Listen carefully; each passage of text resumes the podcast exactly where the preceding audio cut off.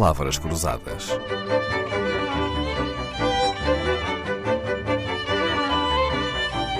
Porque quase tudo é uma questão de semântica. Nuno Delgado Pinto, que segredos é que tem o meu caixote do lixo que eu não sabia? Bom, o seu caixote do lixo pode ser um, um poço de segredos. Um poço de segredos, porque o caixote do lixo tem. Bom, eu diria que nós devemos olhar para os resíduos como uma fonte de energia. E essa fonte de energia pode ser por poder produzir energia, por poder poupar energia, ou, de outra forma, por poder utilizar partes daqueles resíduos para produzir novos produtos ou como matérias-primas de novos processos industriais ou novos processos fabris. Muito bem, então o meu caixote do lixo tem valor económico, não é? Definitivamente. Uhum. Nuno Delgado Pinto, depois de uma carreira na banca, hoje trabalha na área da energia, mais precisamente na área de gases renováveis, lidera a área de biometano numa empresa de energias renováveis. O biometano é produzido a partir de resíduos, como disse? Uma coisa me intriga. Porquê é que o Nuno chama resíduos aquilo a que eu chamo lixo? oh, Dalila, se calhar é tudo uma questão de semântica, não é? Vamos pôr a coisa assim. Não são exatamente sinónimos, mas é uma evolução do conceito. É uma mudança de perspectiva sobre a mesma coisa. Quando falamos de lixo, o lixo tem uma conotação negativa. É algo que nós jogamos fora. Sem valor. Sem valor, que descartamos, que não queremos, que abandonamos. Quando falamos de resíduos, estamos a falar já há um, um, uma pequena nuance. É o que sobra de um processo mas se calhar a palavra nem é lixo, nem são resíduos, mas são recursos. Algo que tem valor económico. Algo que pode ser aproveitado. Qual é o caminho que ele faz até ser transformado em energia? Bom, o primeiro, a primeira parte desta cadeia de valor tem a ver com a nossa atitude e o nosso comportamento. Separamos ou não separamos? Colocamos tudo no mesmo caixote? Ou damos o nosso contributo de separação na fonte desses resíduos? É?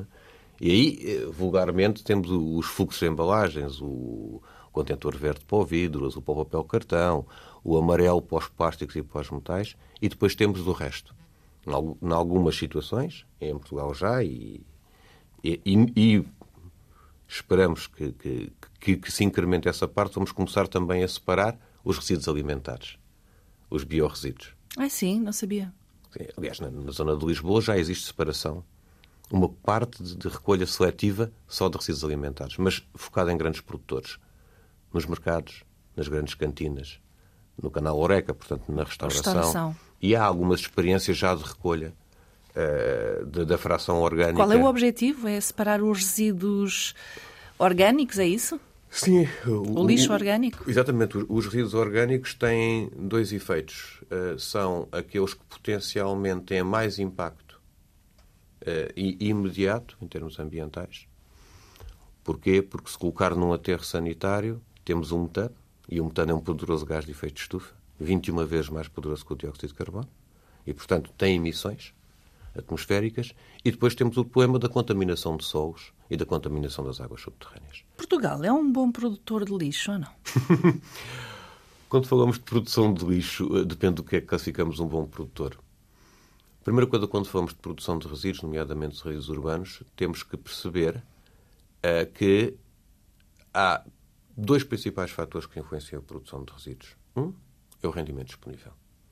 Se tivermos mais dinheiro, se tivermos mais rendimento disponível, produzimos mais lixo. Consumimos mais, logo produzimos mais resíduos no final de linha. E, portanto, há uma relação direta entre o rendimento disponível e a produção.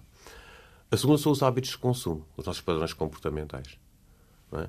E a sociedade que vivemos e o mundo que vivemos incentiva o consumo. Não vamos discutir se bem se mal, não é esse o tema aqui hoje, mas incentivo ao consumo, ou seja, eh, eh, nós compramos um novo par de sapatos, não colocamos meias solas ou capas.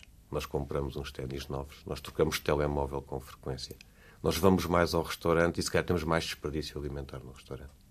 E, portanto, a nossa vida cotidiana é a lacinchadora de resíduos. Em Portugal, basicamente, os números podem ser um bocadinho surpreendentes. Em termos de resíduos sólidos urbanos, Portugal produz, grosso modo, 5 milhões de toneladas por ano, o que significa que cada um de nós, talvez seja uma surpresa, produz meia tonelada por ano per capita.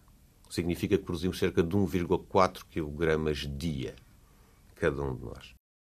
Quem ouve falar Nuno Delgado Pinto até pode pensar que trabalha na reciclagem ou no tratamento de lixo, mas não é nada disso. O Nuno Delgado Pinto trabalha na área da energia, mais precisamente na área do biometano. Conseguiu explicar facilmente lá em casa porque é que deixou uma carreira na banca para agora estar interessado no lixo e nos resíduos e nas águas residuais, nas águas sujas? Uh, bom, foi fácil porque eu, por acaso, não passei diretamente da banca Uh, para a área do ambiente, para o tratamento de resíduos. Eu tive um, um ano numa empresa de, de, de, produção de publicidade. Portanto, é uma passagem. Bom, não sei se é mais fácil explicar a passagem da publicidade para os resíduos do que da banca para os resíduos. Pois é, verdade. Nuno Delgado Pinto, licenciado em Administração e Gestão de Empresas pela Universidade Católica de Lisboa, pós-graduado em Banca e Gestão, é também auditor de Defesa Nacional, deixou as funções que tinha no maior banco português, a Caixa de Depósitos, para se dedicar à reciclagem, à gestão de resíduos e agora também à produção de biometano. Palavras Cruzadas, um programa de Dalila Carvalho.